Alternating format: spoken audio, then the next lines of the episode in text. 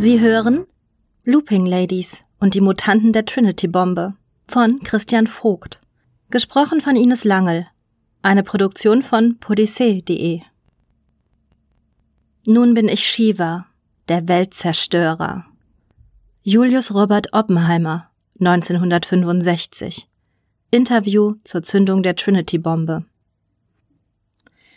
Nach dem Blitz spürten sie die Erschütterung erst, dann hörten sie den Donnerschlag am frühen Morgen des 16. Juli im Jahr 1945. Es sei zur Explosion eines Munitionsdepots gekommen, erklärte man den Farmern nahe dem White Sands Testgelände in New Mexico, USA. Kurz darauf regnete es vier Tage lang Mehl vom Himmel. Ein Jahr später beobachteten 42.000 Angehörige der US-Marine und einige Wissenschaftler einen ähnlichen Niederschlag am Bikini-Atoll während der Operation Crossroads. Das rhythmische Klacken ihrer hochhackigen Schuhe auf dem Metallsteg hallte durch den Gang und übertönte sogar das stete Brummen der Propeller der USS Akron II. Die beiden Wachsoldaten vor ihr salutierten artig. Der linke, ein junger Mann, der eigentlich ein bisschen zu pummelig für eine Spezialeinheit der Marineinfanterie war, öffnete das Schott zum Zellentrakt mit einer Drehung des schweren Metallrads. Mary musste sich leicht bücken, um sich am Rand des Schotts nicht das Schiffchen ihrer Uniform vom Kopf zu hebeln. Ohne sich noch einmal umzusehen, setzte sie ihren Weg fort, indem sie einen Fuß immer in gerader Linie vor den anderen stellte. Sie war sich der verstohlenen Blicke der beiden Soldaten bewusst, die sich nicht von ihrem Hüftschwung in enger Uniform lösen konnten. Sie mochten gerade erst versetzt worden und daher nicht an Frauen im Militärdienst gewohnt sein, dennoch war dieses Verhalten nicht akzeptabel. Mary kam sich vor wie eine Form fatal in einer dieser billigen Groschenheftgeschichten. Dennoch beschloss sie, auf einen Tadel zu verzichten. Sie wollte ihre Vorgesetzte nicht warten lassen. Der Raum, den sie betrat, war leer, bis auf zwei Hocker und einen einfachen Tisch, auf dem ein Stift und einige vollgekritzelte Zettel lagen. Die Verstrebungen der Glashülle waren an den Wänden deutlich sichtbar und verstärkten den kargen Eindruck. Im Raum stand Colonel Erhard und blickte durch eine große Fensterscheibe. Sie blies den Rauch einer Zigarette aus und versorgte somit die Dunstglocke an der niedrigen Decke mit Nachschub. Das war natürlich streng gegen das Protokoll, aber niemand wäre dumm genug, Colonel Erhard darauf hinzuweisen. Guten Abend, Amelia, sprach Lieutenant Mary Fitzgerald ihre Vorgesetzte an. Wenn sie unter sich waren, verzichteten die beiden Offizierinnen auf das überflüssige Potenzritual des Salutierens. Mary, gute Arbeit da draußen. Wir haben einen. Ein erneuter Zug an der Zigarette. Lebend. Mary pfiff anerkennend. Lebend? Und? Kann es sprechen? Hinter der Scheibe befand sich eine Zelle ohne jede Möblierung. Darin hockte ein Mann, in einer Fliegeruniform der Air Force auf dem Boden. Diese war aber kaum zu erkennen, da er mit einer Zwangsjacke gefesselt war. Mann war vielleicht die falsche Bezeichnung. Von hinten wirkte er wie ein Soldat, der einen üblichen Unfall beim Friseur erlitten hatte. Karge Insel auf dem Haupt ließen seine Kopfhaut durchschimmern. Als ahnte er, dass ein neuer Besucher den Nebenraum betreten hatte, hob er seinen Kopf und starrte auf die Scheibe, die von seiner Seite aus verspiegelt war. Seine Haut wirkte brüchig, verkohlt und wies Risse auf, durch die man seinen Mundraum sehen konnte. Wie vertrocknetes Pergament spannte sich seine Haut über den Schädel. Dadurch wirkte das Wesen wie das Opfer einer Brandbombe, wie das sehr tote Opfer einer Brandbombe. Aber der Mann bewegte sich und er schien trotz der üblen Hautprobleme keine Schmerzen zu spüren. Wir mussten die Jacke mehrfach verstärken. Der Gefangene verfügt über eine erstaunliche Körperkraft erklärte der Colonel. Aber du hast mich nicht rufen lassen, um mir meine Trophäe zu präsentieren, oder? entgegnete Mary. Natürlich nicht. Er, es, hat darauf bestanden, mit dir zu sprechen. Bisher war ihm nichts zu entlocken, außer dieser Forderung.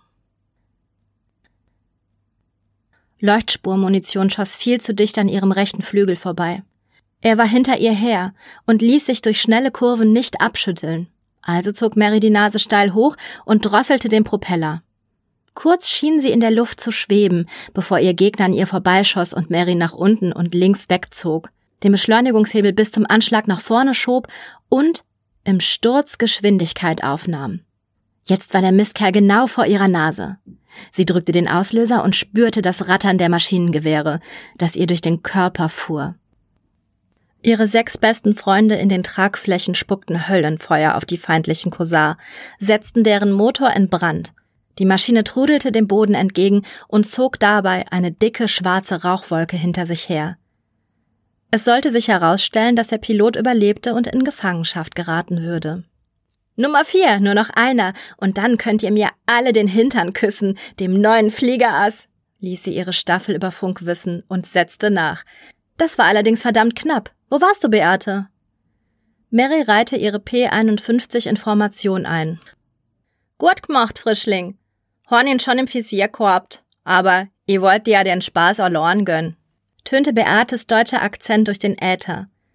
Die Deutsche hatte bereits 32 Abschüsse, was in Anbetracht ihres Alters, das dieselbe Zahl an Jahren zählte, beachtlich war.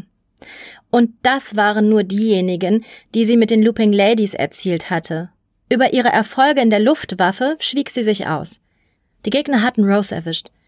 Ihre Mustang war am Boden zerschellt, aber der Fallschirm der Pilotin schwebte in der Luft und ließ das Beste hoffen. Der Abschuss gab aber trotzdem Rätsel auf. Die Corsars der Opposition waren veraltet, hatten aber einiges an Leistung unter der Haube und ihre Piloten konnten Manöver unter einer Belastung fliegen, bei der normale Menschen ohnmächtig werden mussten. Dennoch hatten die Ladies gesiegt. Die halbe Staffel hatte sich auf den Feind gestürzt wie Falken auf ihre Beute. Sie konnten sich auf die andere Hälfte verlassen, die oben blieb und ihnen den Rücken frei hielt, sobald die Maschine in Bedrängnis geriet. In der Staffel waren sie verdammt nochmal unschlagbar. Ladies, ab nach Hause, schaltete sich Captain Peggy, ihre Staffelführerin, ein. Die fünf verbleibenden P-51 Mustangs drehten alle nach rechts ab, aufgereiht wie Perlen an einer Schnur. Den Glanz der Sonne auf den Tragflächen und dem Symbol der Looping Ladies, ein Strumpfband vor einem Flügel. Irgendwelche Hinweise auf ihre Herkunft? fragte Mary. Amelia kramte eine Armbinde unter einem der Notizzettel hervor. Nicht schon wieder Nazis, dachte Mary auf den ersten Blick. Die Feinde ihrer vergangenen Einsätze in Norwegen, Argentinien und am Südpol hatten sich als hartnäckige Faschisten herausgestellt, die immer noch Hitlers obskuren Geheimaufträgen nachgingen und einfach nicht einsehen wollten, dass es nach den 1000 Jahren zwischen 39 und 45 mit dem Dritten Reich zu Ende war. Aber nein, das war kein Hakenkreuz. Dieser neue Gegner schien, wie auch die Nazis, schlicht ebenfalls eine Schwäche für Armbinden zu besitzen. Diese hier zeigte das Warnzeichen vor ionisierter Strahlung im üblichen Schwarz auf Gelb. Allerdings zierte hier die Silhouette eines Jagdflugzeugs anstatt eines Kreises die Symbolmittel. Atomnazis? Nein, Amerikaner, beantwortete der Colonel ihre unausgesprochene Frage. Atomamerikaner. Die Looping Ladies waren das erste Mal über amerikanischem Boden eingesetzt worden. In New Mexico. In dieser Gegend war es kürzlich zu unerklärlichen Verlusten von Flugzeugen der Air Force und Privatmaschinen gekommen. Und zu allem Überfluss war auch eine Transportmaschine mit einer Kernwaffe verschwunden. Mit einer Plutonium-Implosionsbombe, um genau zu sein. Selbst die NSA war mit ihrem Latein am Ende, was die Suche nach den Verursachern anging. Zeit, Expertinnen in Sachen Fliegerei und Geheimprojekte einzuschalten. Zwei Jahre vor Ausbruch des Zweiten Weltkrieges hatte Amelia Earhart als erster Mensch am Äquator in einem Flugzeug die Welt umrundet und konnte den Ruhm dafür dennoch nicht beanspruchen. Sie täuschte ihr Verschwinden im Pazifik vor, da sie ein Angebot der Regierung erhalten hatte. Sie sollte eine geheime Staffel aufstellen, die gegen alle Arten geheimer Bedrohungen der USA und der ganzen Menschheit eingesetzt werden sollte. Nach einigen unschönen Vorfällen mit Konkurrenzkämpfen einiger Testosteron geladener Rekruten, die in einem tödlichen Absturz über einem Wohngebiet endeten, bestand Colonel Erhard darauf, ausschließlich Frauen in die neue Staffel aufzunehmen. Sie rekrutierte die vielversprechendsten Talente aus dem Pilotinnenclub der 99s und später die besten Kurier- und Kunstfliegerinnen der Welt. Viele hatten bei WASP, Women Air Force Service Pilots, im Zweiten Weltkrieg ihre ersten Kampferfahrungen gemacht. Außerdem konnte sie Beatrice, Tilly Schilling dazu bewegen, ihre Karriere als Rennfahrerin aufzugeben und als ihre Staffelingenieurin einzusteigen. Tillys Erfindungsreichtum verdankte Großbritannien nichts Geringeres als den Sieg gegen die Luftwaffe in der Luftschlacht um England. Sie hatte die Motoren der Spitfires aufpoliert, sodass sie mit den deutschen Messerschmitts mithalten konnten. Und dank ihr waren auch die Mustangs der Looping Ladies ihren Gegnern oft eine Nasenlänge voraus. Die Looping Ladies operierten von der USS Akron II aus, einem riesigen Luftschiff, das ein Landedeck für ihre Maschinen ausfahren konnte. Vor allem bekämpften sie Nazis und Stalins Schergen. Aber heute, im Jahr 1951, ging es gegen einen gänzlich unbekannten Feind. Und die Atombombe? fragte Mary. Kernwaffe. Die Energie der Sprengung wird nicht in der Atomhülle erzeugt, sondern durch Spaltung des Kerns, murmelte Erhard. Immer ganz korrekt. Sie zog an der Zigarette, bevor sie fortfuhr. Aber nein, er hatte sie nicht in der Hosentasche, wenn du das meinst. Dann geh ich wohl mal rein. Amelia wollte die Wachsoldaten hereinrufen, aber Mary schüttelte den Kopf. Dann öffnete sie die Sicherheitstür. Der Mann starrte sie an, grinste und zeigte dabei eine volle Reihe Zähne. Diese waren allerdings geschwärzt und das Zahnfleisch hatte sich zurückgebildet. Gespenstig. Dann kam er mühsam auf die Beine. Abstützen konnte er sich in der Zwangsjacke nicht. Name und Dienstgrad, Soldat. Ray, Zeuge der neuen Erde, zischte er. Hat die Marine mal wieder das Rangsystem umgekrempelt? Mary stand in einem Meter Abstand vor ihm, die Hände hinter dem gerade ausgestreckten Rücken verschränkt, und fixierte ihn mit einem stahlharten Blick.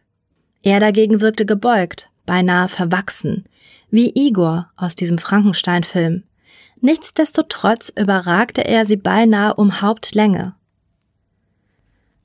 Sie sind die, die mich abgeschossen hat. Seine Stimme klang röchelnd, als hätte er eine Krankheit, die seine Lunge zerfraß. Dennoch hustete er nie. Ja, die bin ich. Nicht schlecht für ein Mädchen aus Delaware, oder? Was wollen Sie von mir, Monster? Oder wäre Untoter zutreffender? Mutant ist die richtige Bezeichnung, aber Sie dürfen mich Ray nennen, Leutnant. Er grinste noch breiter, wenn das überhaupt möglich war. Sie sagten, dass Sie nur mit mir reden würden, Ray, also reden Sie.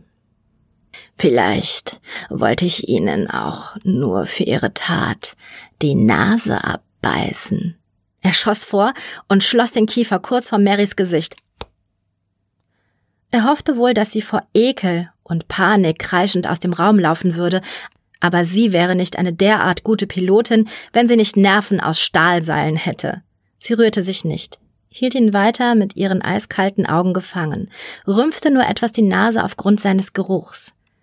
Es war nicht der übliche Gestank nach schlechtem Atem, er roch nach Ozon, wie verbrannte Elektronik. Na, na, das sind doch keine Manieren gegenüber seiner Bezwingerin. Wieder ein röchelndes Lachen. ja, Bezwingerin, ich möchte dir ein Angebot machen. Da bin ich unglaublich gespannt, sagte sie in einem betont gelangweiltem Tonfall. Du bist als Botin ausersehen. Wenn unsere Operation beendet ist, wirst du der Menschheit unsere Aufforderung zur Kapitulation überbringen. Sein Tonfall war nun beinahe feierlich. Das Atomzeitalter hat uns erschaffen. Das Manhattan-Projekt, der Wahnsinn von Los Alamos. Wir waren Zeugen der ersten Sonne, die auf der Erde brannte. Die Strahlung hat uns besser gemacht, stärker, und sie hat uns erkennen lassen. Wie praktisch, dass du wahnsinnig bist und mir daher gleich euren Masterplan verrätst, um mich vor eurer Genialität erzittern zu lassen. Die Kenntnis unseres Plans ist für dich unabdingbar, Boten. Äh, es ist ebenso simpel wie unaufhaltsam. Wir warten einfach nur ab. Er lachte höhnisch. gerade klassisch für einen Bösewicht und fuhr dann fort. Ja, ihr werdet die Oberfläche dieses Planeten während eurer Konflikte um Ideologien in Schlacke und Glas verwandeln. Der Fallout wird euch hinwegraffen. Dann ist unsere Zeit gekommen. Die Evolution ist unaufhaltsam. Dann werden wir die Erde beherrschen und ihr werdet nichts sein als Sklaven. Bei diesem Wort ließ er seinen Blick an ihr herabwandern, die Kurven ihrer Uniform entlang.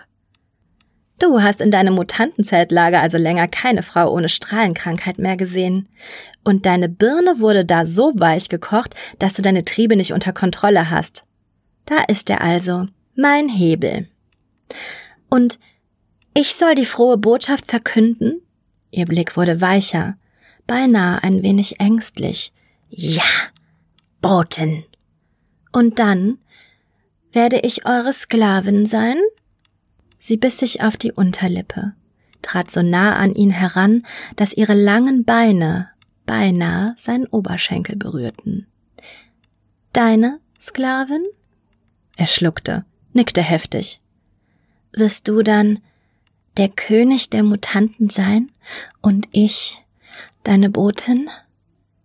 Nein, er atmete heftiger. Wir sind alle Brüder. Körperlich mag ich ein Mutant sein, aber politisch bin ich Kommunist. Auch das noch. Sie neigte den Kopf ein wenig, blickte schüchtern zu ihm auf. Einen Finger legte sie auf seine Jacke, spielte an den Verschlüssen. Hoffentlich hält das Ding. Er spannte die Muskeln an, bäumte sich in seiner Fesselung auf, dann entspannte er sich, roch an ihrem braunen Haar, das unter dem Schiffchen hervorgestreckt war, starrte auf die freche Strähne, die sich vollkommen unsolidarisch unter der Kopfbedeckung gelöst hatte. Aber ihr müsst einen Anführer haben, einen Sprecher, jemand, dem wir uns unterwerfen können. Unglaublich, dass das funktioniert, dachte Mary. Sie hatte sich immer auf die Fliegerei konzentriert, die Aufnahme in die Kunstflugstaffel und später das harte Training unter dem Colonel. Obwohl es ihr nie an Verehrern gemangelt hatte, hatte sie mit ihren 21 Jahren vor dem Dienst bei den Looping Ladies nicht viel Erfahrung in dem Themenfeld Männer und Verführung gesammelt. Aber ein paar Monate auf einem Schiff mit Beate hatten ausgereicht, um ihr ein gesundes Basiswissen zu vermitteln, und das hier war zudem keine große Herausforderung. Ja, er führt uns an. Ihm, ihm werdet ihr euch unterwerfen, dem Overlord. Er stammelte weitere Sätze, als wollte er ihr das Offensichtliche begreiflich machen. Er ist gewaltig.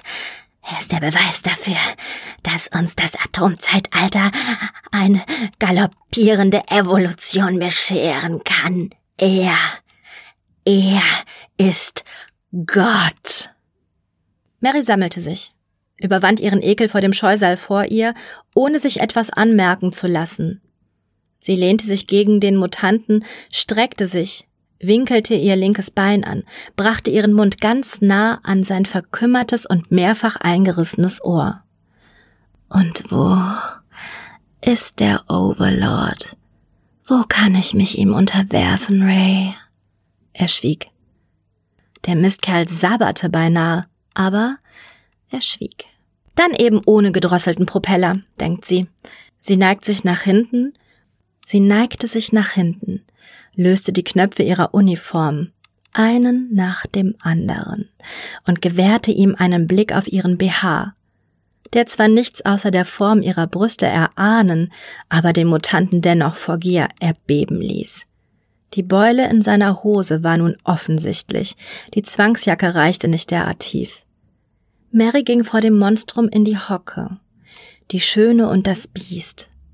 Sachte berührte sie die unmissverständlichen Konturen der Beule in seiner Hose und entlockte ihm ein heisernes Keuchen und einen Blick, der dümmer nicht hätte sein können. Was tut man nicht alles für die Rettung der Menschheit? Also dann. Sie biss die Zähne zusammen und packte ihn aus. Als sie eher pragmatisch als erotisch seinen Schwanz herausholte, stellte sie fest, dass dieser Teil seines Körpers gar nicht so schlimm von den Strahlungen verändert war als der Rest. Das machte das Kommende einfacher. Sie brachte ihren Mund ganz nah an seinen Schwanz. Der zuckte einige Male vor Vorfreude. Ihr tiefroter Lippenstift berührte ihn beinahe. Sie hörte ihn hilflos röcheln. Ob man vom Schlucken von Mutantensperma schwanger werden kann, schoss es ihr durch den Kopf, und sie musste an sich halten, um nicht lauthals zu lachen. Sie verharrte in dieser Position, Sekunden nur, doch für Ray musste es sich wie eine Ewigkeit anfühlen. Wo, Ray? Wo kann ich mich dem Overlord darbieten? Als sie die Worte hauchte, umspielte ihr Atem seine Eichel, was ihm ein wohliges Stöhnen entlockte. Die, oh, die Wüste, unter der Wüste, am Ort der Dreifaltigkeit, keuchte der Mutant, den die Anspannung schier hilflos zurückließ. Mary lächelte zufrieden, erhob sich, drehte sich um, ohne sich noch einmal umzublicken und verließ die Zelle. Die schließende Tür schnitt Rays Schreie ab. Nein! Nein! Der sich mit blankem Hintern den Frust von der Seele brüllte. Hast du alles, Amalia?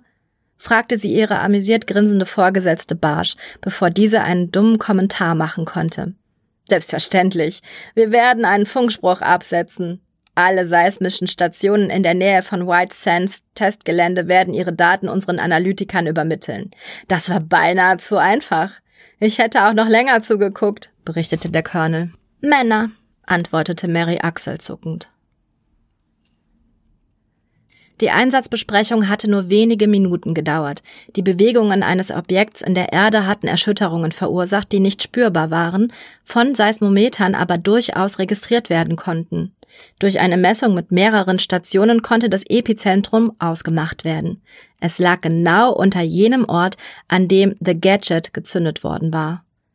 Die Trinity-Bombe, die erste thermonukleare Explosion des Planeten. Wie so oft war Beate zu spät erschienen. Ziemlich zerzaust, das Schiffchen auf dem Kopf schief, der Lippenstift verschmiert und der Rock zerknittert und hochgerutscht. Sie betrieb eine Studie. Mannsbilder und deren Bedürfnisse.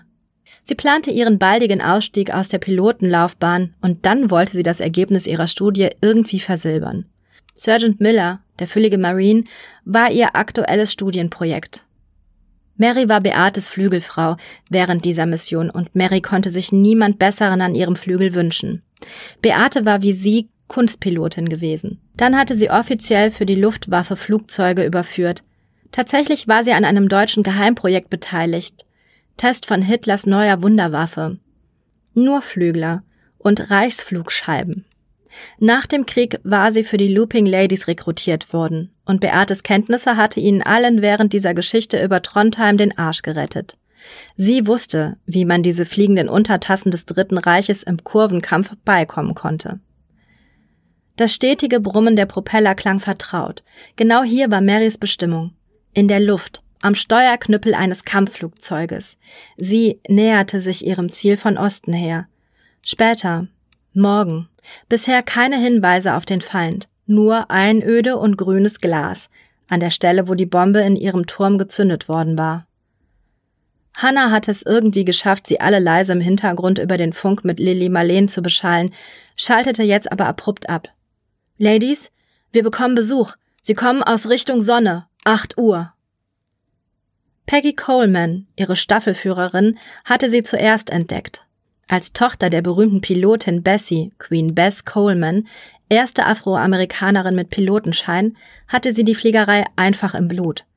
Mary blickte nach links über die Schulter und wurde von der grellen Sonne geblendet, bis sie ein Auge zukniff und ihren Daumen über die Sonne legte. Dann wurden die Flügel der Angreifer sichtbar. Ihr fünfter Abschuss würde dabei sein, das hatte sich Mary geschworen. Mit fünf Abschüssen wäre sie offiziell ein Fliegerass. Auf Peggys Befehl kippten sie ihre Maschinen synchron auf die linke Seite. Gute Jagd, Ladies! Sie rollte über das Dach nach rechts und verhinderte so, dass ihr der fliegende Mutant entkam. Irgendwo rechts von ihr zerteilten Kugeln die Luft und drängten einen Angreifer ab. Beate hatte die Lage wie immer unter Kontrolle und hielt ihr den Rücken frei. Auch Mary feuerte. Ihr Mustang war getroffen. Sie hatte Treibstoff verloren. Zwei MGs waren defekt und sie hatte drei Löcher in der Pilotenkanzel, die ihren Kopf nur knapp verfehlt hatten. Aber jetzt saß sie am Drücker und machte reichlich davon Gebrauch. Weißer Rauch, eine Folge ihrer ersten Treffer machten die Corsar vor ihr zu einem guten Ziel. Marie, abdrehen, hörte sie Beates Stimme. Unter Mary war irgendetwas im Gange. Sie spürte es mehr, als dass sie es sah. Aber jetzt konnte sie nicht beidrehen. Nur noch eine Salve, dann hatte sie ihn. Nummer fünf. Marie, Abbrecher und aufziehen, fix. Da nunnen geht die Welt runter. Hochziehen! Hochziehen! Fast hätte sie ihn gehabt. Marys Kugeln hatten seine Flügel durchsiebt, aber Nummer fünf weigerte sich, in der Luft auseinanderzubrechen. Selbst eine Fassrolle gelang ihm noch, wodurch er sich von ihr absetzen konnte. Von wegen Fliegerass Mary Fitzgerald. Dreck, Dreck, Dreck. Habt ihr das gesehen? Dieser Mistkerl. Drehe jetzt ab. Es war bereits zu spät. Etwas umschlang ihren rechten Flügel. Ein Tentakel zerfetzte das hintere Drittel und riss die P51 um 90 Grad herum. Die Mustang geriet in Rotation und fiel unkontrolliert aus dem Himmel. Die Fliehkräfte ließen Blut in Marys Kopf schießen, die Farben um sie herum schwanden und wurden zu einem roten Einheitsbrei. Sie atmete heftig in die Maske. Nur keine Panik. Als sie den wirbelnden Erdboden viel zu schnell auf sich zukommen sah, nahm sie allen Schub weg und ließ den Luftwiderstand für eine Stabilisierung sorgen. Dann gab sie vollen Schub, steuerte gegen und zog die Nase hoch. Die Maschine kreischte protestierend auf, bis der blaue Himmel wieder in Marys Blickfeld auftauchte. Sie war sich allerdings ziemlich sicher, dass sie unter sich einen Busch gestreift hatte. Des war ganz schön knapp, Fakai. Und des mit an halben Flergel. Wenn's du an feschen Hintern zukünftig noch in Ohren Cockpick schwinger magst, hörst besser demnach mal auf jemand mit mehr Erfahrung in solch Derngern. Wenn Schluss ist, ist Schluss. Der Overlord war aus seinem Nest gebrochen. Die Erde hatte sich aufgetan und eine geheime Basis freigegeben, in der die Mutanten hausten. Die Hallen und Gänge waren eingestürzt, als der Overlord sich erhoben hatte. Was Mary getroffen hatte, waren keine Tentakel, sondern Nesselarme. Der Overlord war eine gigantische Qualle. Größter aller Mutanten. Gigantisch. Beinahe so groß wie ein Zerstörer der US Navy. Und das Ding flog. Durch rhythmische Kontraktionen seines Körpers sorgte der Overlord für Auftrieb. Am merkwürdigsten erschien jedoch sein Innerstes, das durch das fadenscheinige Gewebe seiner Quallenhaut sichtbar war. Ein riesiges, menschliches Gehirn. Haushoch. Und dieses Gehirn griff nach den Ladies. Es sendete Impulse der Angst, die sich nur mühsam unterdrücken ließen. Auch spürte eine jede von ihnen den Wunsch, sich dem Overlord vor die Füße zu werfen und ihn anzubeten. Aber für solche Machtallüren hatten sie gerade nichts übrig. Wie bei King Kong und die weiße Frau wurde das Ungetüm von den Flugzeugen umschwirrt, einem Schwarm Bienen gleich. Immer wieder stießen sie im Sturzflug hinab, wichen peitschende Nesselarmen aus, flogen Loopings und Immelmann-Manövers gegen den Overlord. Die Stacheln der Bienen, Kugeln und Raketen zerfetzten seinen Leib, doch er war einfach zu groß, als dass sie ihn aufhalten konnten. Vorsicht! Bandit auf deiner Sechs! Die verdammten Corsars nicht vergessen! Fox One Treffer. Siehst du was? Keine Wirkung. Peggy an Looping Ladies. Das hat keinen Sinn. Mein Kopf platzt gleich. Lange machen wir das nicht mehr mit, bevor er die ersten von uns runterholt. Beate, Freigabe für Einsatz der Baphomet-Waffe. Beate und Mary hatten je eine dieser Raketen am Rumpf ihrer Maschine befestigt. Die Deutsche stieg steil nach oben. Eigentlich war Mary mit ihrer beschädigten Maschine aus dem Spiel, aber sie würde ihre Ladies nicht im Stich lassen. Beate brauchte Rückendeckung, um manövrieren zu können. Mary beschleunigte und schoss auf den Overlord zu. Sie drückte den Auslöser, doch eine Ladehemmung entlockte ihrer Bordwaffe nur ein zahmes Klicken. Dann muss es auch ohne gehen. Sie schrie, brüllte dem Ungetüm eine Herausforderung entgegen. Ein Muster aus Kondensstreifen und zuckenden Nesselarme schienen, als wären sie in einem komplexen Tanz miteinander gefangen, und Mary raste geradewegs auf das Schauspiel zu. Inzwischen stand Beates P51 senkrecht, als sie der Strömungsabriss in den Sturzflug zwang. Allerdings durchaus beabsichtigt. Die Deutsche taumelte nach unten. Als Kunstfliegerin war sie solche Manöver gewöhnt. Die vielen, überlangen Arme des Overlords hatten Schwierigkeiten, ein Ziel zu finden, aber die zuckenden Schläge deckten seinen Körper einfach zu dicht, um dort heil durchzukommen. In diesem Moment schoss Mary am Overlord vorbei, zog die Tentakelgriffe auf sich. Sie flog immer wieder enge Kurven, um den greifenden Nesselarm auszuweichen. Doch kurz bevor sie wieder aus der Gefahrenzone heraus war, zerbarst ihre Pilotenkanzel in tausend Scherben. Es hatte gereicht, um eine Lücke für Beate zu öffnen. Die Baphomet-Rakete bohrte sich von oben in die Flanken des Overlords. Treffer! Waffe im Ziel! schrie Beate. Peggy antwortete mit einem Abdrehen! Alle abdrehen! Und es geschah nichts. Negativ.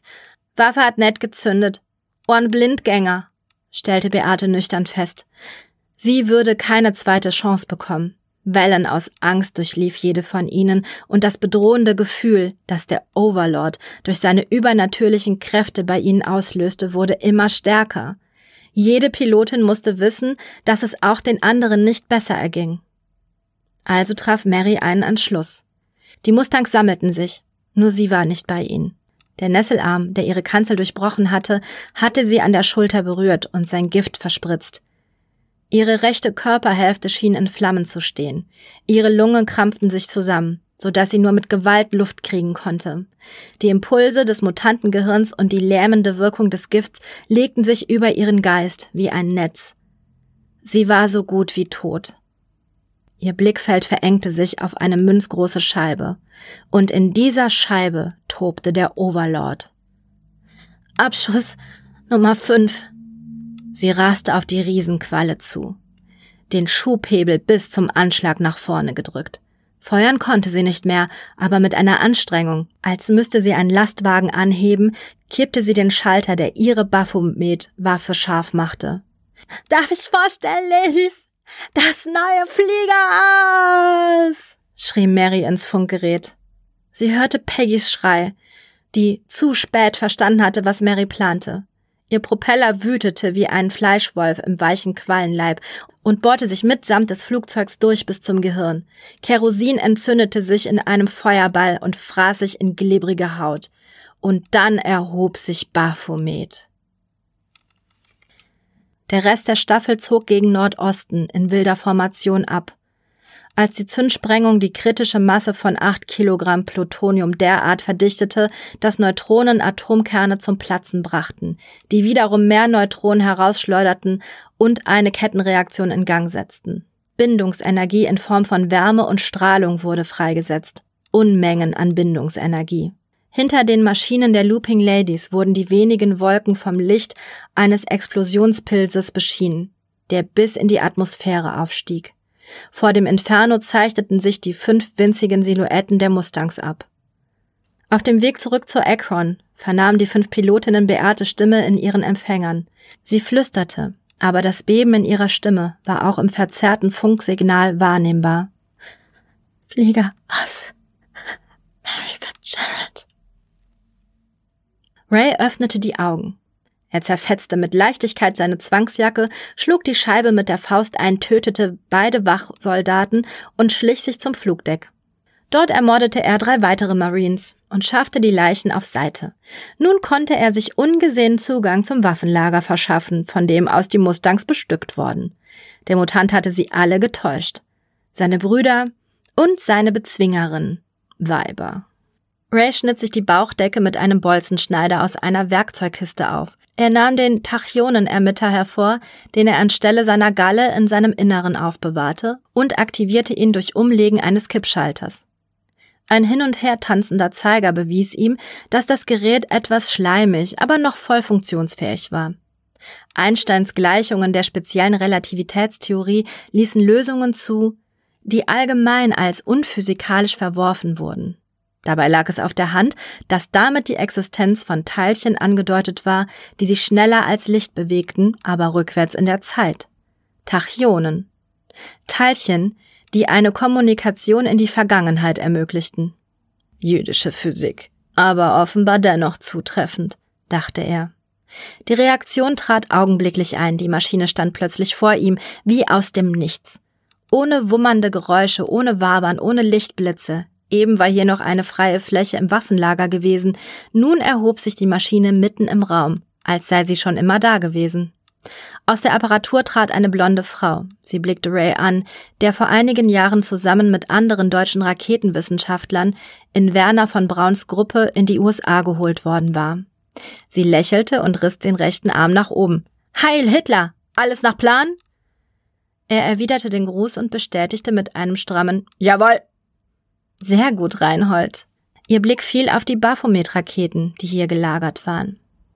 Es gilt den Verlauf der Zeit im Sinne des Führers etwas anzupassen. Sie hörten Looping Ladies und die Mutanten der Trinity-Bombe von Christian Vogt, gesprochen von Ines Langel. Eine Produktion von podyssee.de